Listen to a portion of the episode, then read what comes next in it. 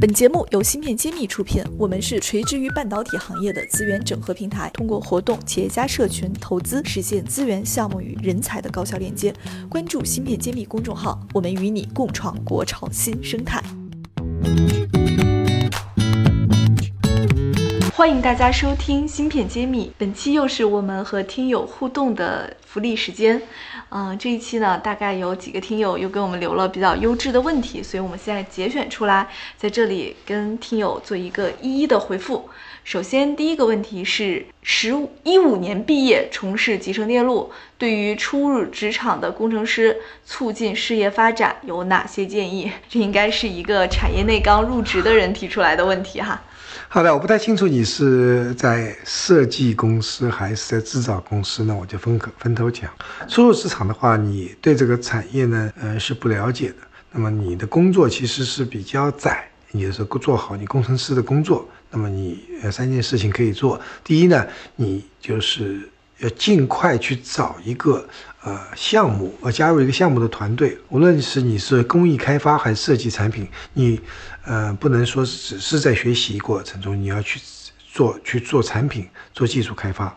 那进入这个团队，你跟在后面就慢慢的就学习，因为呃，去开发产品、开发技术，这是最好的学习方法。如果只是看书或者听别人讲原理呢，这个学习的过程是非常呃，效果是非常差的。第二呢，就是说你要多和有经验的这个工程师交流，就看他们呃开始是怎么走过来的。每个公司情况不一样。那么第三呢，要多学习，就说你还基本功还是很重要的，因为你在学校学的东西和产业有很大的区别。那么你要把产业里能够用的知识呢，要要多学习。那么如果时间长一点，你更需要知道，你无论是新视也好，喜马拉雅也好，你听一下，了解一下整个产业，你这个公司在整个产业链里面公司的定位在哪里？那么这个定位搞清楚以后呢，那你就要。多花功夫来和公司，呃的上下游产业呢，要去学习和互动。一个公一个好的公司，它一定是要和它的上下游有很好的一个合作关系。所以你这样子，你职业会比较广一点。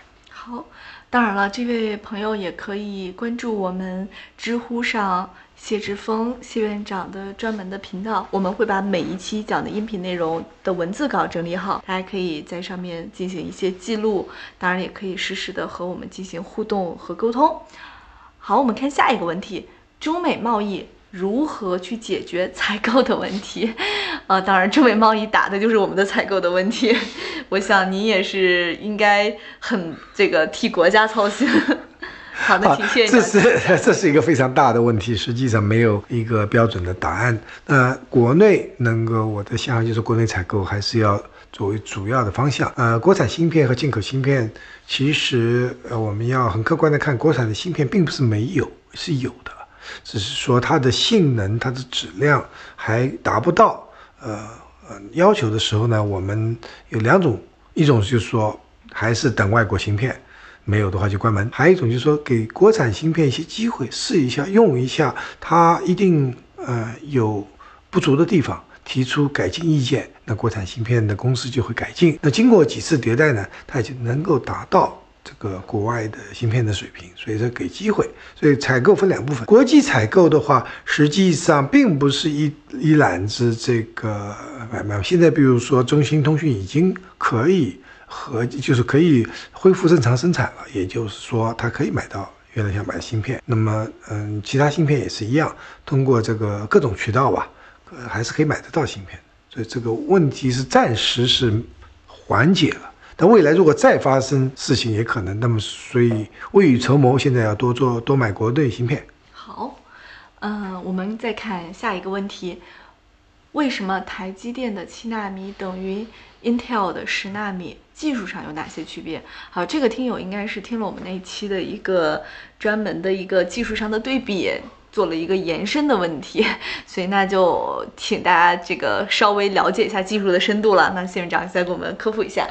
好，实际上，呃，你叫它七纳米也好，十纳米也好，这不是最重要的啊，最重要的是说它的性能。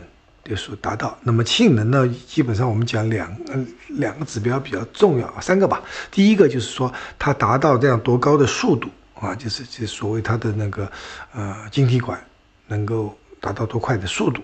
那么这个速度呢是呃有很多因素在里面。那无论是七纳米、八呃十纳米，它都要去测这个晶晶体管这个速度。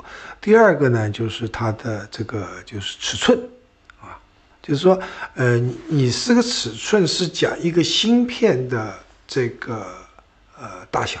就同样一个功能的芯片，如果说你越小的尺寸呢，它就有竞争力，是这成本考虑，啊，那么当然理论上说小的应该速度快的。第三个呢是漏那个功耗，或者是漏电流，或者是电源的消耗。那么从测试综合把这三个指标都做进去做测试的话，那基本上这个 Intel 的十纳米的技术和台积电七纳米的技术呢，在它的这个。呃，速度和是它的那个面积，呃，就或者是集成度，就 density 方面呢，是那个是一样的，就说是我们这样来说的。具体我就不说了，因为太多要比较的。那么我我们整体上业界有这样一个说法，那么大家也都认可。芯片揭秘栏目组现将每期音频整理成文字，并在公众号发布。想获取文字版内容，请关注公众号“茄子会”，更多精彩等着你。好的，呃，下面有一个新闻，也是呃，有一个问题，也是基于我们上次报道了长江存储的 X Tacking 的这个技术。那么听友问到说，长江存储的这个技术和 Intel 或者美光的 3D XPoint 有相比有什么优势吗？这应该也是一个技术性的问题。好，这个问题问的非常好，它是实际上这两个呢，呃，是各有各的特点啊。首先呢，我们讲一下 Xtacking 讲的是两个特点，一个呢，它是非常呃，就是可以集成度非常高，密度很高。啊，全世界现在收发到现在为止呢，三三 D 闪存的那个集那个集成度是密度是最高的。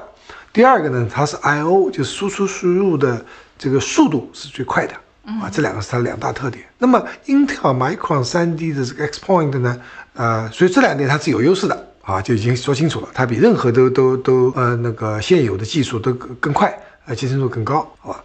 那么说到那个呃，3D point 有有一点呢，是实际上呢，就是有点说呃不具可比性的问题了。因为 3D X point 据我们来说，它用的技术是材料上的技术，它们是一个领域的。呃，是虽然用在同一个领域，都做同一类类似产品，它用的叫 Face Change Memory 啊，或者 PC RAM，那么它叫相变存储器。啊，虽然它的最后的用的都是叫闪存，那那么它，但它有它的，它有它的呃优越性和这个缺点，啊，那在这边我们讲就讲，对于用户来说，他不在乎你用什么材料，也不在乎用什么技术，他只要它的性能好就行了。所以在性能方面，确实 X 光啊 X 啊那个 X Stacking 是有优势的，好吧？但是它其他方面，我们举个例子，就是说它是不是现在讲 X Stacking 做到。呃，那个就是六十四层是量产的，未来做到一百二十八层就做不下去了，一种说法。那么也可能是三 D cross point 这方面还有可能性做的更更大的集集成呢？不知道。所以说，我们纯从用户的角度来说，它是有有所有的优势，但是对未来它的呃有一些性能，它可能有呃会有各有千秋的情况。好的，嗯，最后是一个听友说。他看到了一则新闻，杭州的一家设计公司，哈，这我不说，估计都知道。说他的设计的七纳米的芯片由台积电台积电开始代工量产，而 Intel 高通的直到第四季度的才开始量产。所以他想问，这是不是真的？哦，这个这个听友还是有一定的这个辨识度的，做了一个数据上的对比分析。好，呃，是这样子，实际上那个新闻我也看到。首先，呃。那个代工如果在台积电量产，恭喜台积电，所以七纳米已经是，而这家公司并不生产。那这家公司设计呢？它据我们所了解，设计的是一个挖矿机的芯片，所以呢，它呢是一个非常简单的一个计算芯片。它和 Intel 的 CPU 和高通的那个手机芯片，嗯，的复杂程度，呃，没有办法比。它非常简单的一个芯片，但它可以很快，这没有没有错。所以这个只能说明两个问题：首先，不具可比性，它是不同的领域，一个 CPU、GPU 或者是手机的那个呃主芯片，主手机的 GPU 是不一样的。呃另外呢，就是说呃，高通和 Intel 不是在一个地方生产的，Intel 是用自己的生产线生产，用的是十纳米的技术，而高通是用台积电的这个生产线生产呃七纳米的技术。那我觉得这个问题翻译过来就像是在问台积电是不是 今年就可以做七纳米的量产，并不是跟这个芯片有什么关对，系。这个和这个它是呃就是不相干。台积电呃七纳米已经生产了，如果问这个问题的话，哦，那我们就说，本身它是台积电是有能力生产七纳米的，至于能不能生产你的，呃，这个要看你的这个和台积电的关系也好，或者是技术能最力也好。最新的宣布，华为也要在台积电用七纳米的嘛，所以这只是说明台积电的七纳米越来越成熟了。被更多的芯片设计公司所采用。好，谢谢大家来收听本期的芯片揭秘的专题栏目。呃，我们在这个知乎上面也做了开放了相关的专题，然后继续感谢一下之前替我们打赏的这一些小伙伴们，谢谢你们的持续的关注，也希望你们能继续给我们留言。然后提一些更有价值和探讨互动性的问题给我们，我们在后续也会持续的整理出来，与大家再做一些分享。谢谢大家。再见。感谢大家收听《新事揭秘》，更多精彩内容请关注《新事一书》。